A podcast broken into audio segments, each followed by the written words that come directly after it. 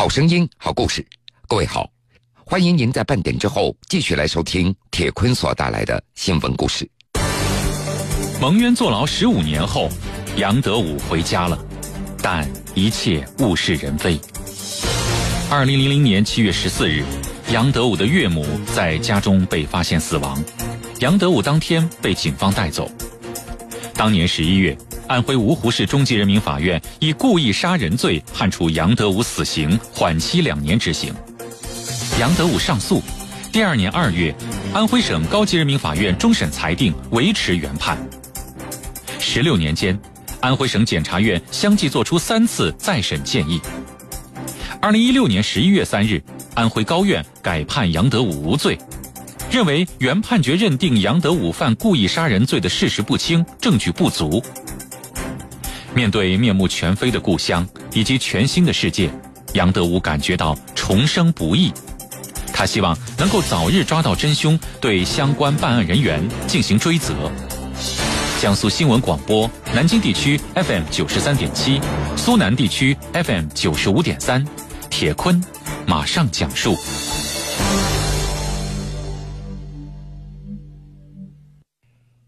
蒙冤坐牢十五年以后。杨德武回家了，逢人他就说：“我是杨德武，我平反了。”不过得到的回答却是：“你不是杀人被枪毙了吗？”虽然已经出狱五个月了，但是在杨德武的老家芜湖市南陵县姚义村，有村民认为杨德武已经死了。当年杨德武在被警察带走以后，村子里就有传言说他用枕头捂死了自己的岳母。杀人偿命，村里的一些人在心中已经给杨德武判了死刑。然后，村里年轻人该出去打工的打工，老年人按部就班的下田劳作，各自都过着各自的生活。杨德武以及这起命案也逐渐的被人给淡忘了。四月十八号，杨德武出狱之后第五次回到了村子里。村里的主干道上，年轻人看到杨德武头也不回的和他擦肩而过。这些年轻人一个都不认识他了。在村东头一个院子没有关大门，一个老人正在院子里收拾家务。杨德武主动过去打了一个招呼：“大娘，我是杨德武，我平反了，我是冤枉的，我没有杀人。”杨德武本来想，这个大娘看到自己会和他一样的激动。但是这位老人看了他半分钟，才说话：“哦，杨德武啊。”老人出奇的平静。在村子里，杨德武遇到年纪大一点的人，他就会上去搭话：“我是杨德武，我平反了，我是冤枉的，电视上都采访我了。”听着杨德武的解释，有的人一头雾水，而有的呢，则笑着敷衍：“好，出来就好，出来就好。”每逢这个时候，杨德武他总是尴尬的站一会儿，也就离开了。他既失望也担心，这村里的人不知道自己是平反的，万一他们认为自己是减刑或者是刑满释放的呢？那么自己在大家心中不依然还是一个杀人犯吗？在遇到的村民中，只有金木根还清楚的记得杨德武。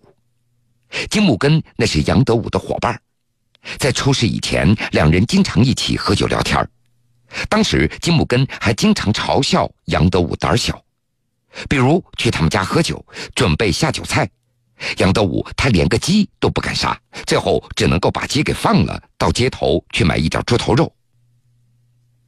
出事以前，杨德武的家中有一个老母亲，还有一个不到十岁的女儿。为了贴补家用，他在村子里的窑厂打工，收入不高。不过吃喝不愁。杨德武的妻子自一九九九年外出打工以后，就再也没有回来过了。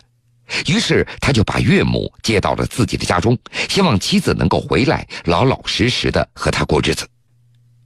现在在杨德武看来，如果不是十六年前的那起命案，他的老婆也许就回来了，他现在也会和好友金木根一样盖起了两层小楼，女儿也可能上了大学。在村子里也不会有人不认识自己的。时间回到十七年前，二零零零年七月十四号那天，天气特别的闷热。村长陈江龙刚刚吃完早饭，准备下田干活了。杨德武这个时候冲到他的家中，脸色煞白，额头上也沁满了汗珠。我丈母娘被人杀了！我丈母娘被人杀了！陈德武的家那是在安徽芜湖市南陵县姚义村的西南角，他和母亲、岳母、女儿同住。事发当天，母亲和女儿都不在，杨德武是第一个看到现场的人。当时他刚从窑厂上夜班回来，发现门从里面拴着，叫岳母也没有答应，他就把门推开进去了，发现岳母已经死掉了。当天上午的十点钟左右，警方赶到现场，在勘察完现场以后，就把杨德武给带走了。从此，他再也没有回到村庄了。二零零零年十一月十四号。芜湖市中级人民法院以犯故意杀人罪判处杨德武死刑，缓期两年执行。判决书显示，杨德武作案动机为因妻子打工长期不归，而对一起生活的岳母心生厌烦。二零零零年七月十二号，杨德武将其妻子穿的一件旧的连衣裙准备送给情妇，第二天发现连衣裙不见了，杨德武怀疑是岳母给藏了起来。于是迁怒于岳母。晚饭之后，杨德武萌生了杀人歹念，趁着岳母睡觉之机将其给捂死，并且伪造了盗窃杀人的现场。案卷资料显示，杨德武是当年七月十三号晚上去窑厂上班之前杀死岳母的，并且还有杨德武的口供。杨德武他喊冤，声称自己并没有作案的动机和作案的时间。有罪供述，那是因为遭到刑讯逼供了，并不是自己的真实意愿的表达。他进行了上诉。二零零一年二月，安徽省高级人民法院二审驳回上诉，维持并且核准原判。直到十五年以后，安徽省高院再审该案的时候，发现证人所提供的连衣裙的颜色与涉案的连衣裙颜色不符，涉案的连衣裙并没有提取到案。犯罪动机证据不足，并且认定杨德武作案时间证据存疑，安徽省高院改判杨德武无罪。但这已经是二零一六年十一月份了。为了证明这一点，杨德武花了十五年的时间，写下了五千封的申诉信，重量达到数百斤。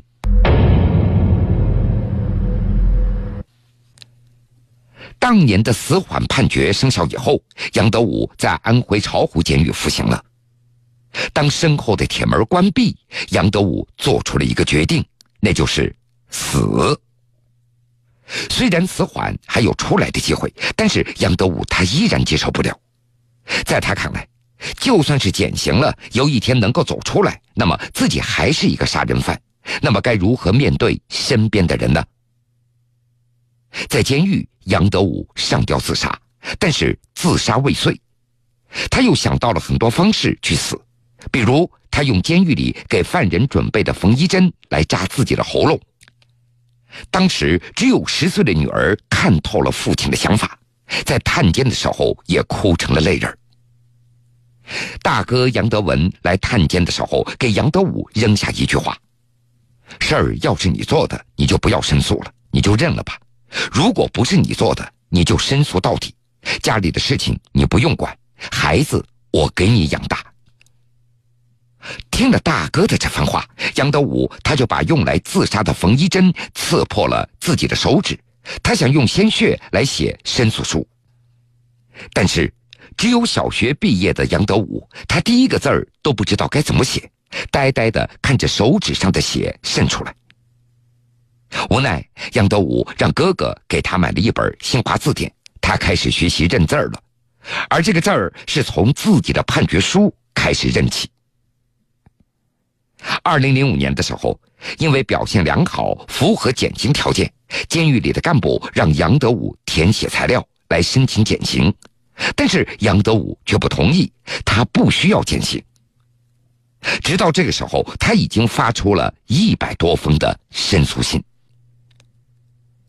在监狱里，杨德武每天都要看电视、看报纸。他对检察院、人大、法院这些词语非常的敏感，一看到相关领导的名字，就会用本子给记录下来。然后每次有狱友亲属探监的时候，他就会拜托那些狱友托家属查找本子上这些领导的办公地址。在杨德武的日记本上搜集了两百多个单位的地址。当时也有狱友劝他，别写了，你写申诉，证明你认罪态度不好，不服从管教，会影响你减刑的。杨德武却说：“我没罪，我为什么要认罪呢？”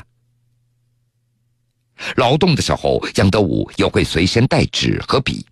劳动中间有一到两个小时的休息时间，别人在打牌，他就写申诉信。杨德武他要保证每天要寄出一封申诉书。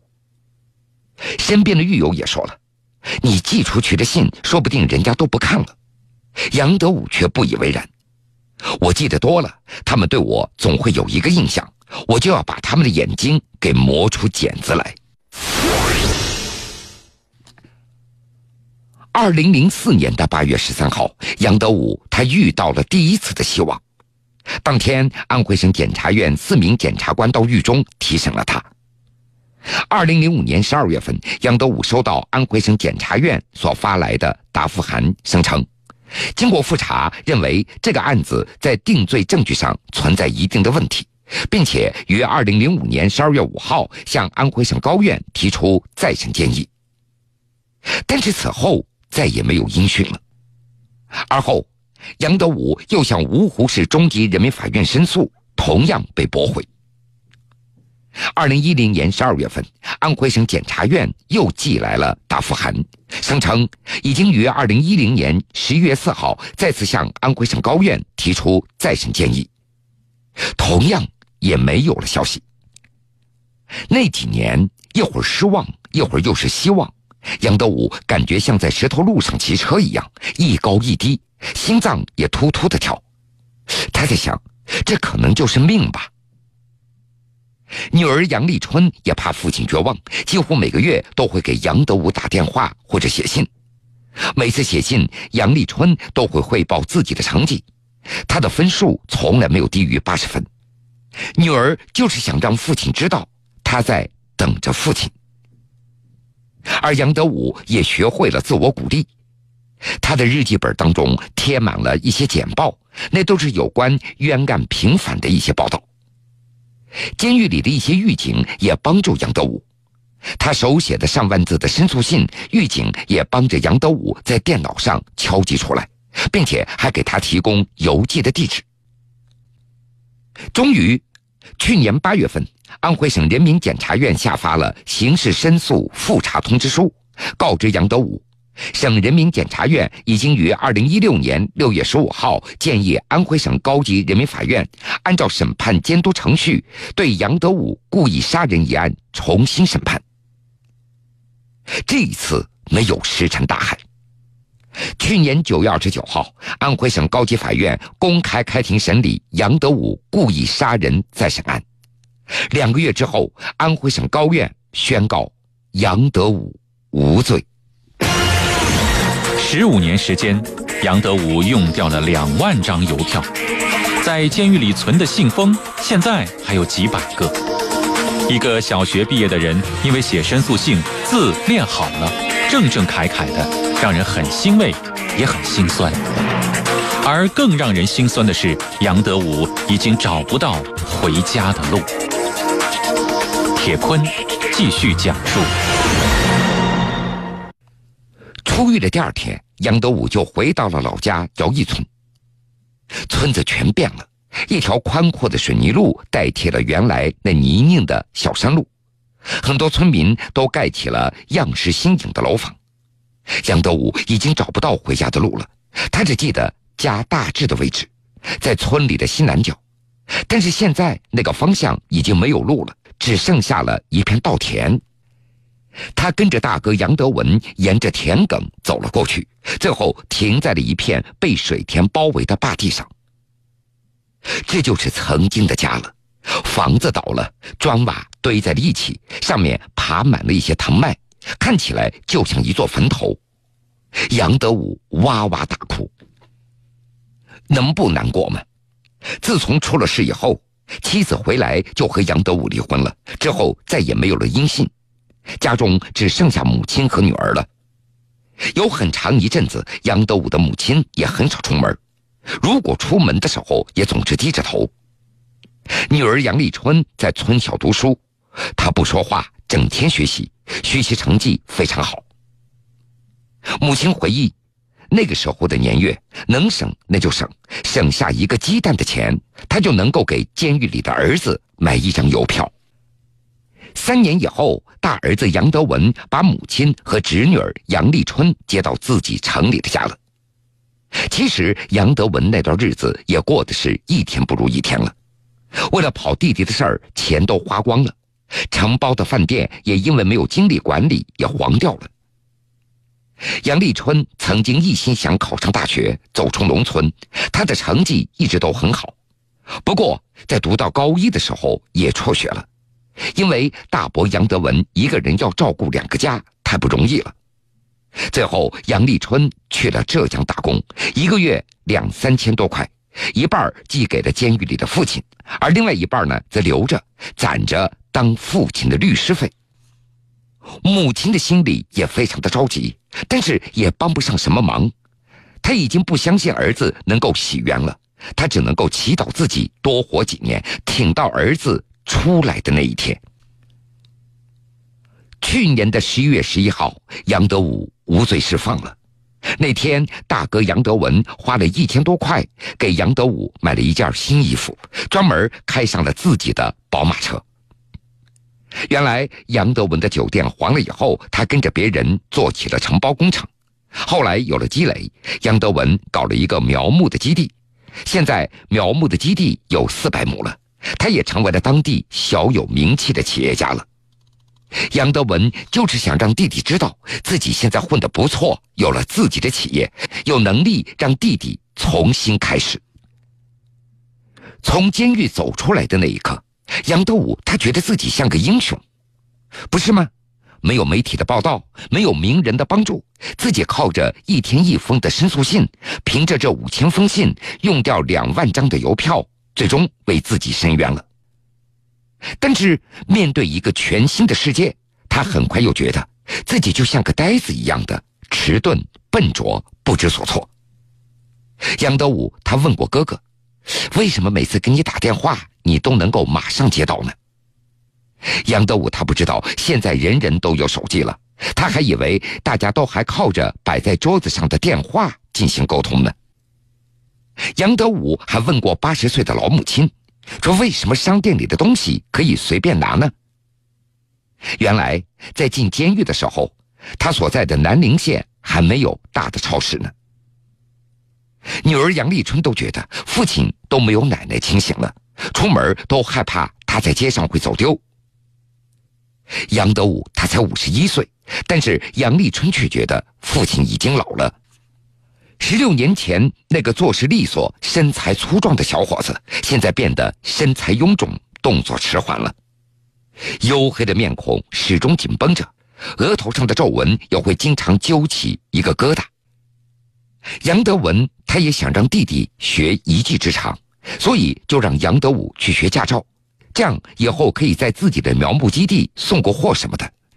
但是在驾校考科目一的时候，杨德武一到考场就被吓跑了。妈呀，这电脑上考的谁会呀？甚至一直到现在，杨德武他依然留下了在监狱时的一种习惯。说有一次到民政局去办事儿，一进门看到工作人员，他就喊报告。这个动作让他觉得非常的耻辱。我怎么还把自己当成罪犯呢？出狱五个月了，杨德武他在学习工作、学习生活、学习如何与人相处，但是越学他越失望。他觉得以前那个自己真的找不到了，现在自己就像一个行尸走肉。世界那么好，而自己变得这么的差，不知道自己是活着还是死了。目前，杨德武正在申请国家赔偿，人工费、精神损失费、律师诉讼费、名誉损失费等十四项的费用，索赔金额为八百九十万元。但是安徽省高院只承诺兑现两百多万元。对于这个结果，杨德武非常的不满意。在他看来，这是自己后半生的唯一的依靠了。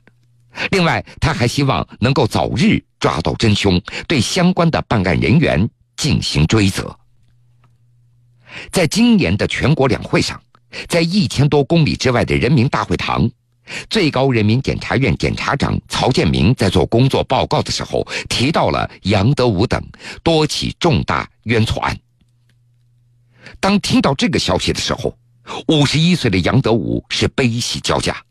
在村子里，他逢人就说：“我无罪，我没有杀人。”好了，各位，非常感谢您收听了今天全部的新闻故事。我是铁坤，想了解更多新闻，敬请关注荔枝新闻客户端和江苏新闻广播官方微信以及微博。现实的是是非非。